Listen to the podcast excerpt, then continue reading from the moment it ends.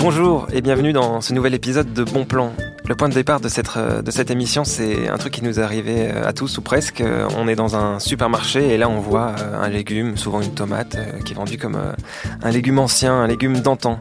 Et en fait, c'est effectivement quand on la découpe qu'on se rend compte qu'on s'est fait avoir à l'ancienne parce que souvent la peau est toute dure, il y, a un énorme squelette, il y a beaucoup d'eau, il y a beaucoup de graines, mais il n'y a pas beaucoup de goût et il n'y a pas beaucoup de chair. Alors ça pose plein de questions sur le marketing qu'il y a dans notre assiette et ça pose aussi des questions ben, plus techniques, plus concrètes sur quand on est jardinier, ben, qu'est-ce que c'est qu'une variété ancienne? Comment on l'a choisi Est-ce que vraiment un légume, plus il est, il est ancien, euh, mieux c'est? Euh, Est-ce qu'on peut croire qu'il y a une sorte de musée comme ça, invariable des variétés anciennes Ou est-ce que les variétés anciennes, elles peuvent ou elles doivent évoluer, progresser? Euh, Plein de questions et, pour y répondre, nous recevons Antoine Jacobson qui connaît bien le, patrimoine cultivé parce qu'il est responsable d'un endroit qui est formidable et méconnu, le potager du roi qui est à Versailles. Bonjour Antoine. Bonjour. Merci d'être euh, présent. Et pour commencer, est-ce que vous pouvez euh, nous raconter votre parcours et présenter ce, lieu euh, qui est le potager du roi? Alors on va faire, oui, je vais essayer. Donc je m'appelle Antoine, Antoine Jacobson. Je, suis responsable du potager du roi, site historique de l'École nationale supérieure de paysage depuis 2007. Donc c'est un, un lieu créé à la demande de Louis XIV à partir de 1678 pour être à la fois utile et agréable à la fois produire des fruits et légumes pour sa table, pour sa table, pas toute la cour, euh, pour sa table et celle de sa famille, et ensuite pour être un lieu de promenade et qui s'insère, on va dire, dans le, dans le tout de ce que Louis XIV veut à Versailles, c'est-à-dire un énorme outil de, euh, de mise en avant de ce que c'est que la culture française. Hein. Et quelque part, mon parcours là-dedans, euh, j'ai des amis qui m'ont dit, qui me disent, que le potager du roi, c'est l'exploitation agricole que je n'ai pas réussi à trouver quand j'avais 20 ans. Euh, donc moi, j'ai fait des, euh, je suis un enfant de la banlieue, euh, la banlieue new-yorkaise. je suis né aux États-Unis et j'ai toujours voulu manger. J'ai toujours été voilà attiré par le gustatif, par par le, par le manger plus que même que la gastronomie. Hein. C'était le côté euh, euh, repas. Euh, et donc j'ai fait des études d'agronomie, j'ai cherché une exploitation que j'ai pas trouvée, je suis devenu historien, ethnologue peut-être un peu, et à un moment donné, je me suis retrouvé au potager du roi. Et vous qui aimez euh, goûter, manger, qu'est-ce qu'on peut goûter comme variété ancienne quand on se balade dans les jardins du potager du roi? Euh, Nous avons à peu près 468 variétés fruitières. Nous avons plus de, selon les années, hein, plus de 300, même 350 variétés légumières. Euh, donc c'est difficile là-dedans de dire exactement ce qui est ancien, ce qui ne l'est pas. Et puis surtout, je vais rebondir sur quelque chose que vous disiez toute variété nouvelle, toute variété moderne, y compris la tomate euh, qui vous a pas plu, euh, sont issues de variétés anciennes.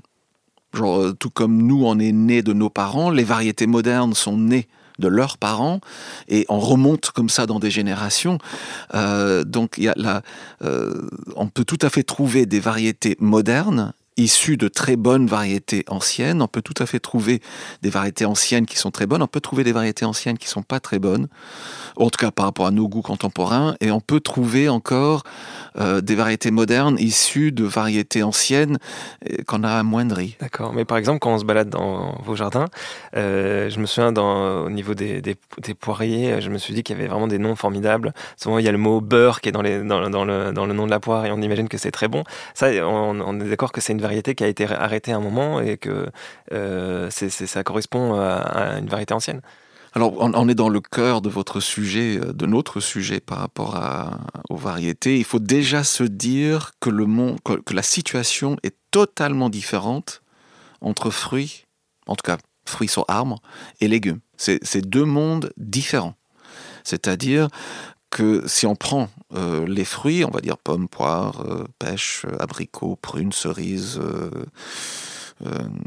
nèfles, kiwis, on, peut continuer un moment on est face à des variétés issues généralement d'une reproduction asexuée, c'est-à-dire où on peut reproduire quasiment à l'identique. Et que quand on cite un beurré d'Angleterre, on est en train de parler d'une variété aujourd'hui qui existait au milieu ou deuxième moitié du, euh, euh, du 18e siècle, même avant, je me souviens pas bien, mais qui est identique, genre à, quelques petites, peut-être, euh, mutations spécifiques. Mais on est, ou la Calville blanc d'hiver en pomme, ou le bon chrétien d'hiver pourrait venir aux poires, etc. On, est face à des variétés qui sont identiques à eux-mêmes. Tandis que si on prend, on va dire, une, des, de mes variétés de choux préférées, euh, le chou Milan de Pontoise, euh, le chou Milan de Pontoise, euh, il faut le reproduire. Il, un, il, ressemble à quoi? Alors c'est un chou légèrement aplati, avec des feuilles légèrement cloquées, mais pas très cloquées. Et sur le dessus, la manière que la pomme se ferme, c'est avec trois feuilles avec un peu de... C'est vert, vert clair, mais là où la pomme se ferme sur les trois feuilles qui, qui, ferment le haut, euh, il y, euh, y, a un côté rouge, rouge pourpre, euh, même si le reste est vert clair, tandis que la plupart des choux Milan sont un vert plus foncé et des feuilles beaucoup plus cloquées. bon, ça, c'est pour la description, mais c'est surtout que c'est une plante, le chou de la plupart des brassicacées sont des plantes qu'on dit allogames, c'est-à-dire que la plante ne peut pas se polliniser elle-même, il faut que ce soit une autre plante, ou donc déjà dans chaque légume est légèrement différent que l'autre. C'est-à-dire qu'on euh, ne peut pas reproduire comme un clone euh, à l'identique, euh, à chaque fois il y a un décroisement et donc une légère évolution sur l'autre. C'est vraiment pas le cas pour les fruits, et c'est le cas pour beaucoup de légumes, pas pour tous, mais c'est le cas pour la plupart des légumes. Et ce, chou-là, donc pour, vous, il n'est est jamais le même et il n'est pas le même qu'il que, y a quelques décennies Déjà, quand je l'ai rencontré, c'est-à-dire chez Monsieur Gabriel Lenné euh, à Jouy-le-Motier, qui est sur le boucle de l'Oise à côté de Pontoise. Euh, je l'avais vu dans des livres, mais la plante, je l'avais pas rencontré. Euh, Monsieur Lenné était à l'époque maire de Jouy-le-Motier. Il avait un cousin qui s'appelait Raymond, qui avait lui aussi du chou milan. On les a regardés tous les deux. Il y en avait un qui était plus gros, plus rouge, plus gros, moins rouge, un qui était plus petit, plus pourpre. Et c'était quand même la même variété. Donc déjà, il y avait des populations différentes à l'intérieur de la variété. Mais c'est parce que ces populations différentes ne répondaient pas aux mêmes critères. C'est-à-dire que dans un cas, je vais peut-être me tromper dans qui avait quoi, mais euh, il y avait un cousin qui avait un chou qui était plutôt destiné à un public de grande famille, qui mangeait beaucoup de choux, tandis que l'autre, donc ça c'était plutôt le chou de Milan de Pontoise, vert, peu, peu pourpre, mais avec des, un gros chou, tandis que l'autre, toujours dans les mêmes caractéristiques générales, cherchait des choux plus petits, plus rouges, parce qu'il cherchait un chou qui pouvait se garder encore plus longtemps et qui pouvait être consommé par des familles plus petites. Et donc chacun d'eux, en fait, euh, année après année, on, sélectionnait à partir d'un même chou, on sélectionnait le, celui qu'ils préféraient, qui correspondait le mieux à leurs attentes. Et c'est comme ça que le, chou a, évolué. C'est une discussion que j'ai eue euh, hier avec euh, Véronique Chable, qui est généticienne, pardon, qui travaille à l'INRA. on l'écoute tout de suite. Elle nous raconte ce qu'elle a fait notamment au sein du réseau Semences Paysannes.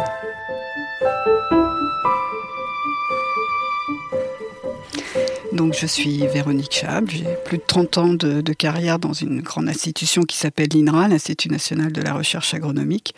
Mais mon fonds culturel, c'est le fonds paysan, puisque je suis de famille d'agriculteurs depuis autant de générations qu'on puisse mémoriser. voilà.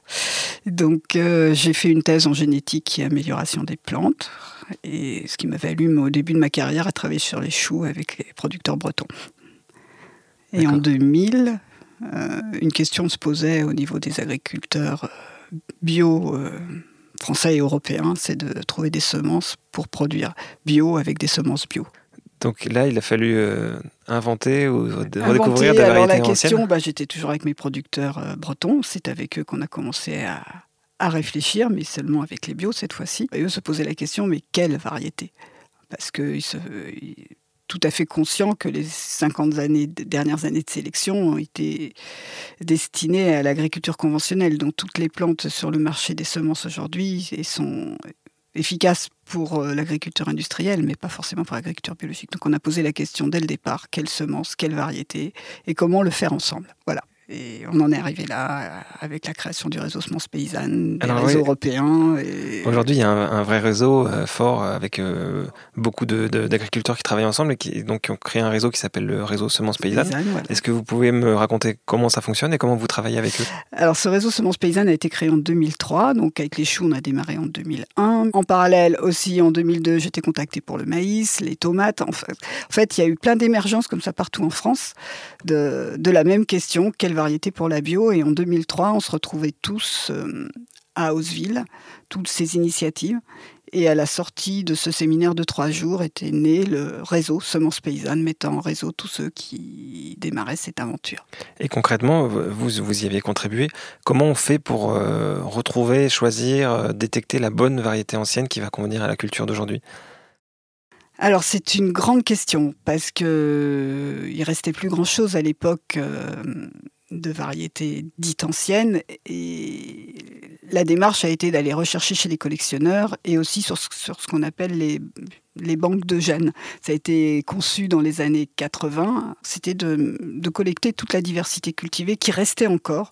Tout ça, il y a eu un arrêt sur image de ces variétés et qui sont stockées dans les banques de gènes. Donc l'esprit, le, le terme même dit bien ce que ça veut dire, c'est-à-dire c'était pour euh, imaginer pour la sélection moderne d'aller puiser euh, des, caractères qui pourraient être utiles pour la sélection. Et nous, on est allé rechercher euh, bah, les variétés anciennes et paysannes qui avaient été stockées. Et donc aujourd'hui, c'est de explorer tout ce patrimoine qui est endormi dans des congélateurs et c'est un peu compliqué.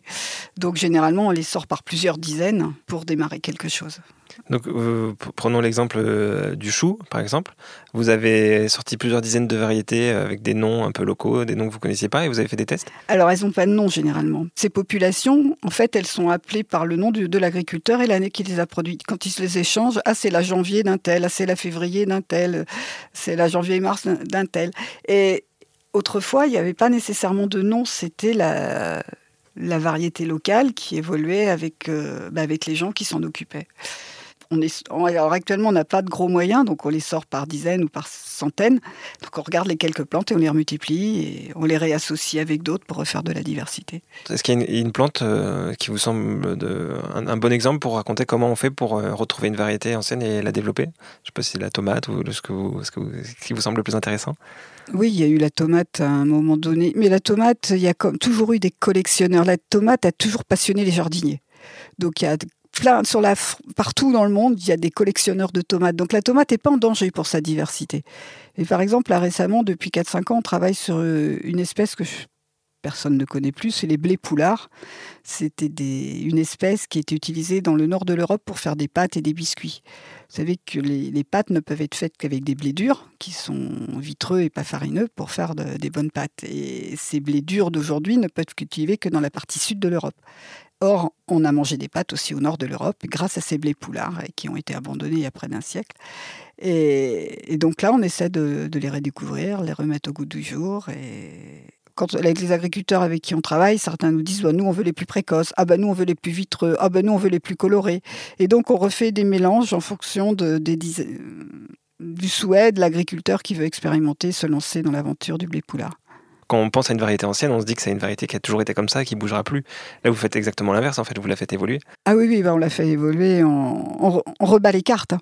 Parce que de toute façon, le, climat entre le moment où elles ont été ramassées et le climat d'aujourd'hui, ça a complètement changé, les sols aussi. Donc de toute façon, il faut que les plantes... Euh, se réadaptent au sol et à l'environnement, aux pratiques. Enfin bon, tout a changé. Donc il n'y a pas de raison de les garder telles qu'elles étaient. En fait, en fait, il faut se reconnecter à ce qui est, à ce qui est vivant. Euh, on ne vit pas dans un musée. C'est-à-dire qu'il ne faut pas. Les variétés anciennes, c'est juste histoire de dire qu'on met entre parenthèses la sélection moderne pour repartir euh, d'un point où elles n'ont pas été manipulées artificiellement. Mais quand on les, un, agriculteur ou un jardinier qui les a repris en main, elles sont de nouveau modernes et actuelles. Les maraîchers avec qui je travaille, par exemple sur la tomate, il est tout le temps en train de les faire évoluer. De temps en temps, je la fais plus grosse, plus, euh, plus précoce. il joue sur la sélection et sa, tomate, il la fait évoluer tout le temps, tout le temps. Et donc même un jardinier peut les faire évoluer. Hein. Il suffit de, d'être un peu euh, observateur et de repérer celle qui est un peu différente, de la multiplier, et puis elle va se différencier toujours un peu plus. Quoi. En, combien, en combien de générations de, culture on peut avoir un, fruit qui a évolué ou un légume qui a évolué? Oh bah Très vite. Il faut juste avoir l'œil de repérer ceux qui ont envie d'évoluer. Alors les haricots, n'en parlons pas, c'est la, c'est la foire chez les haricots si on les laisse faire. Concrètement, qu'est-ce qui se peut se passer si on cultive un haricot? Bah, Vous pouvez en semer un rouge et puis euh, récolter un mélange. Euh, disons, retrouver dans une gousse un blanc ou un noir, et puis vous le gardez, vous le semez, et puis ah, il va vous faire des tachetés, il va vous faire plein de choses. Quoi. Ah non, les haricots, euh, on a le dialecte sur lequel on a travaillé sur un premier projet européen, mais vraiment, on a toutes les couleurs jusqu'aux jolis bleus, aux, roses layettes, euh, des noirs, des blancs. ça, c'est une variété de haricot. Ouais, c'est une variété italienne. Vous pouvez répéter son nom? Gialette, mais c'est une italienne. Parce qu'en en fait, ce travail-là, on le fait à l'échelle européenne, donc nous, il n'y a pas de frontière pour les semences, même au niveau mondial. Quoi. Mais par exemple, la plupart des gens n'achètent pas les fruits et légumes euh, dans les marchés, ils les achètent souvent au supermarché, et on va vous dire, euh, pendant un moment, ça a été la cœur de bœuf, maintenant, ça va être plutôt les, tomates de couleur. On va vous dire, voilà, c'est une variété d'antan, euh, et c'est ça qui touche les gens, je crois, non?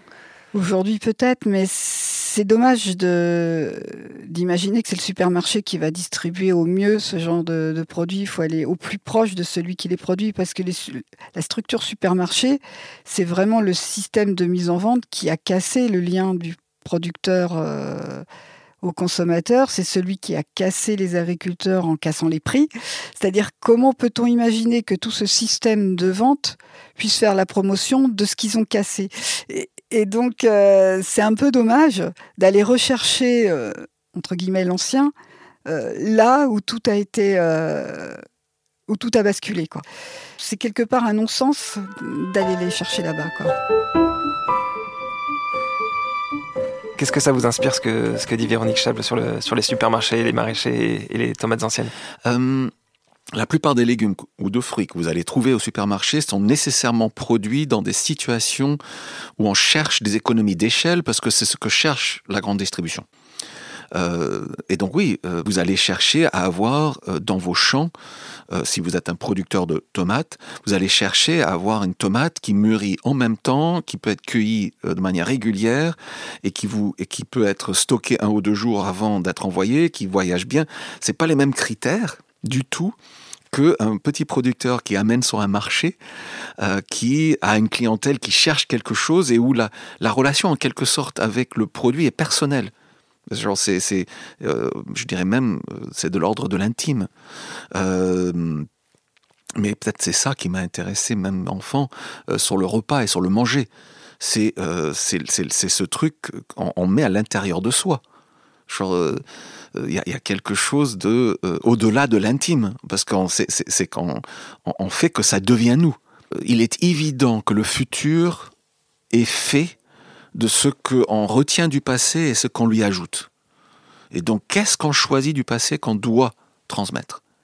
Euh, Quelles sont les variétés anciennes qu'on doit euh, transmettre? Mais aussi, quelles sont les pratiques anciennes qu'on doit maintenir et quelles sont les pratiques ancienne ou contemporaine qu'il faut qu'on arrête de faire. Et vous, comment vous faites alors pour... Euh, c'est paradoxal, du coup, de, vous êtes euh, en partie responsable de conserver un patrimoine euh, cultivé au potager du roi. Comment vous faites pour conserver ce, patrimoine alors qu'on on vient de comprendre que les variétés anciennes, elles sont faites pour, pour évoluer? Le potager du roi est un site qui conserve, mais ce n'est pas un conservatoire de variétés.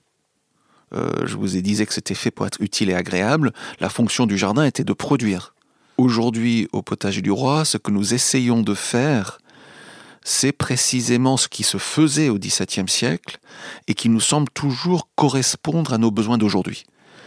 Alors comment est-ce que je peux réussir à expliquer ça? Euh, De manière différente. Lacantini, dans une lettre, donc le créateur du jardin, il faut que je précise, vous avez raison, euh, Jean-Baptiste de Lacantini, donc le, créateur et premier jardinier du, potager du roi, euh, écrit à un ami anglais, avant même la création du potager du roi par ailleurs, euh, que, qui lui avait demandé des variétés de melons, de lui envoyer des semences de melons. Il lui envoie deux sortes de variétés de melons et il lui dit qu'il en a essayé 100, mais il, mais il a été satisfait que de ces deux-là. Donc ça, c'est la première chose que nous faisons au potager du roi, c'est-à-dire qu'on essaye des choses. On n'est pas tant conservatoire que lieu où on essaye des variétés anciennes et contemporaines, et on essaie de choisir dans ce qu'on a essayé ce qui correspond le mieux à, euh, la demande de notre clientèle et à nos propres exigences. euh, si une variété ancienne est extraordinairement bon gustativement, mais constamment malade, en termes genre chétif, où, où, il faut le, euh, où il faudrait lui donner des traitements tout le temps pour qu'on réussisse à le produire correctement. Ce que vous faites pas, on est d'accord? On ne le fait pas. Donc, c'est. Euh, et je, par contre, on a besoin des conservatoires, parce que c'est pas parce que nous, au potager du roi, on le cultive pas, parce qu'on trouve que, on va dire, agronomiquement, il nous correspond pas, qu'il faut pas le conserver et que des sélectionneurs, comme Madame Chable ou d'autres, pourraient pas l'utiliser un jour même déjà maintenant, tout de suite, pour, genre, voilà, sais pas, le poids Marly par exemple, pour, euh, pour essayer, ou le poids Michaud, pour essayer de euh, développer des variétés liées à cette variété ancienne en termes de qualité gustative, mais avec une rusticité meilleure ou avec une adaptation aux maladies d'aujourd'hui euh, meilleure que celle que cette variété possède aujourd'hui. C'est quoi les pois Marly et les pois Michou Je les connais pas. Alors pas, pas, pas, pas Michaud. Michaud, pardon. pas grave. Euh, c'est des pois euh, du, de la fin du 18e et du début du 19e siècle euh, qui ont généralement un nombre moins grand de, de pois dans la gousse que, que les pois d'aujourd'hui, qui ont un moment où ils passent de tendre à dur beaucoup plus court que les variétés modernes et euh, qui sont susceptibles à certaines maladies, euh, plus, plus susceptibles que d'autres à des maladies, en tout cas dans mon souvenir, mais qui ont, on va dire, un, une tendresse, mais ça c'est peut-être mon côté sentimental, euh, une une manière de s'écraser et de, diffuser des goûts en bouche plus important que Douce Provence, euh, euh, qui est, euh, ou La Merveille de Calvedon, qui sont des variétés, on va dire des années 50, 1950, qui sont les plus, les plus courants dans les jardins amateurs aujourd'hui ce que je trouve génial dans, ces histoires, c'est qu'en fait, euh, ça crée vraiment une, intimité entre la personne qui cultive le légume et, le légume, parce que chaque année, on va l'étudier, l'observer, euh, se demander euh, ce qu'on préfère, et on va choisir à chaque fois son petit chouchou, son préféré, et on va le reproduire, et comme ça, au fur et à mesure, il va nous ressembler. pour les personnes qui nous écoutent et qui ont envie justement de faire ce, genre d'expérimentation sur, leurs légumes, comment, comment on démarre Où est-ce qu'on trouve les variétés Comment on les reproduit Comment on procède? Est-ce que vous pouvez nous expliquer de, de A à Z, comment ça marche De A à Z, waouh Alors, euh, je commencerai par dire qu'on est toujours en partenariat ou avec d'autres jardiniers ou avec des semenciers aujourd'hui. Euh, et je pense que depuis au moins le XVIIe siècle, il y a des partenariats avec des semenciers. Les, semences voyagent et, ce, et ce voyage des semences est très important. Alors, euh, après, chacun va choisir selon ses propres critères. Euh, par exemple, pour nos, si vous êtes des amateurs de cucurbitacées, euh, le meilleur endroit pour trouver des bonnes semences de cucurbitacées, de courges et tout ce qui est tout autour, euh, c'est un endroit qui est à Bâle, euh, qui s'appelle KCB Zamen, qui, qui est, qui veut dire en réalité le, le, club des, des fous de choux, de fous de choux, de, fous de courges de, de Bâle. Euh, mais bon, ça c'est quelque chose de spécialisé. Euh, vous pouvez trouver un très bon semencier généraliste qui fait beaucoup de choses euh, lui-même, comme la ferme de Sainte-Marthe. vous pouvez être beaucoup encore plus alternatif que la ferme Sainte-Marthe et aller vers le potager d'un curieux euh, d'Anirol dans le sud. vous il y a, y, a, Germinance, il y a Biogerme, il y a, y, a, y a beaucoup d'endroits différents. Bon, ça, c'est le goût de chacun. Vous allez, vous essayez, vous pouvez prendre des, des genre, vous pouvez acheter un sachet de la même chose chez un, la chasser de la même chose chez un autre, et vous verrez lequel vous préférez parce que la levée est meilleure ou que. Et il faut choisir une variété qui est pas hybride. Donc c'est ça. C'est là où je, Premièrement, il faut comprendre la différence entre les plantes légumières qui peuvent se polliniser eux-mêmes, autogames, et les plantes allogames où ils font des plantes différentes euh, il faut deux plantes séparées pour se, polliniser. Mhm. Euh, c'est-à-dire sur du chou euh, ou, sur des, ou sur des courges, où vous allez avoir des grosses différences d'année en année. Et sur, les courges, c'est assez manifeste. Ah, mais sur les courges, c'est magnifique. Vous, vous, vous, allez, vous allez faire un potimarron. Hein, voilà, vous avez un potimarron rouge d'Hokkaido, de son vrai nom. Mais à côté, vous allez avoir euh, un, bleu à bord, un abord bleu, ou un bleu de Hongrie, ou voilà, genre. Et vous allez les mettre l'un à côté de l'autre. Éventuellement, vous allez faire la pollinisation vous-même. Euh, vous allez ressemer les, les, les, les, euh, plantes l'année prochaine, les graines. On peut, en gros, on peut prendre une fleur euh, mâle et une fleur femelle et les frotter l'une contre l'autre pour, Absolument. pour qu'elles se pollinisent. et vous plantez tous les graines l'année d'après. Vous allez avoir une sorte de, de, série de choses avec des, surtout des couleurs très différentes. Mhm. Et c'est formidable. Bon, on, invite tous ceux qui nous écoutent euh, à le faire parce que c'est vrai que c'est hyper intéressant. Parfois, on peut se retrouver avec des courges euh, pas très appétissantes, mais bon, là, au moins, c'est assez ludique. Euh, pour terminer cette, cette émission, je vais vous demander de nous donner, nous conseiller un, livre ou même un album de musique. Est-ce que vous souhaitez qui touche au thème qu'on a évoqué aujourd'hui et qui vous inspire? J'ai un livre qui m'a fait rire euh, c'est un peu stéréotypique ce que je veux dire, mais qui m'a fait rire et pleurer, euh, qui m'a fait rêver et euh, et qui m'a rendu triste en même temps. C'est un livre qui s'appelle Ligne, L-I-G-N-E-S, et c'est le premier livre d'un monsieur assez âgé qui est à la retraite, qui s'appelle Jacques Aragon, A-R-R-A-G-O-N. C'est publié aux éditions courtes et longues, et c'est, je sais pas comment vous dire, c'est jubilatoire, euh, c'est l'histoire d'un paysagiste malgré lui. C'est l'histoire d'un électricien qui, pendant qu'il posait des lignes en Auvergne, a semé pendant des kilomètres des noyaux de cerises. Parce qu'il les mangeait? Parce qu'il les aimait, parce qu'il avait une souvenir de cerises d'enfant. Euh, et qu'il voulait. Donc, il, a, tout le long de cette ligne électrique qu'il a posée euh, en Auvergne, il a, dans, plusieurs centaines de kilomètres, je crois, je me souviens plus, euh, il a semé des graines, des, des, noyaux de cerises. Tous ces cerisiers ont poussé. Les oiseaux ont adoré et ils en ont fait de lui une légende. Mais lui, il n'était pas au courant. Jusqu'au jour où, au potager du roi, où il vient régulièrement, euh, parce que Jacques Aragon vient régulièrement au potager du roi travailler sur une petite parcelle qu'on appelle la rocaille. Mais c'est le point de départ de son roman. Euh, ce, Philibert Jacquemin, parce que c'est pas Jacques Aragon lui-même, c'est euh, Philibert Jacquemin, cet électricien qui vient de se faire licencier, se fait attraper par un ortie qui essaye de le, de le, de le comment dire, de l'enterrer. Mais c'est un rouge-gorge et un corbeau qui le sauvent et il rentre dans un monde totalement fantastique où des oiseaux, des plantes, des animaux essayent de sauver les humains d'eux-mêmes. Et donc, euh, c'est toute cette histoire, c'est une sorte de... C'est un James Bond malgré lui, c'est un paysagiste malgré lui, c'est comment est-ce que prendre soin de son environnement est essentiel. Ça me rappelle euh, L'homme qui plantait des arbres de, Jean Giono, où un, homme est dépassé par euh, son propre projet, sa propre euh, forêt. C'est magnifique. Je vous remercie d'avoir été présent aujourd'hui. Merci pour votre disponibilité. On va écouter maintenant la, proposition de livre de Véronique Chable. Alors, il y en a un ouvrage très récent, très bien illustré. C'est Catherine Floïc qui a fait la semence, Les semences en question. L'édition, c'est les ateliers d'Argol. Elle offre des témoignages de très très complémentaire sur le monde de la semence. C'est pour quelqu'un qui, débarque, il découvrira combien ce monde est complexe et, comment il faut. Ça lui donne aussi les outils pour choisir dans quelle voie et quelle agriculture, quel aliment il a envie de soutenir.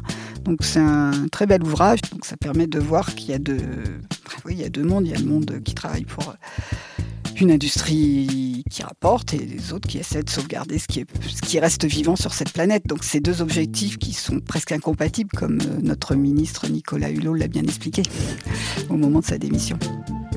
Merci à Véronique Chable et à Antoine Jacobson d'avoir été euh, présents euh, et d'avoir répondu à nos questions. Je vous dis à tous euh, à dans deux semaines. D'ici là, si vous avez aimé ce programme, n'hésitez pas à le partager ou à donner une bonne note sur votre application de podcast. D'ici là, cultivez bien.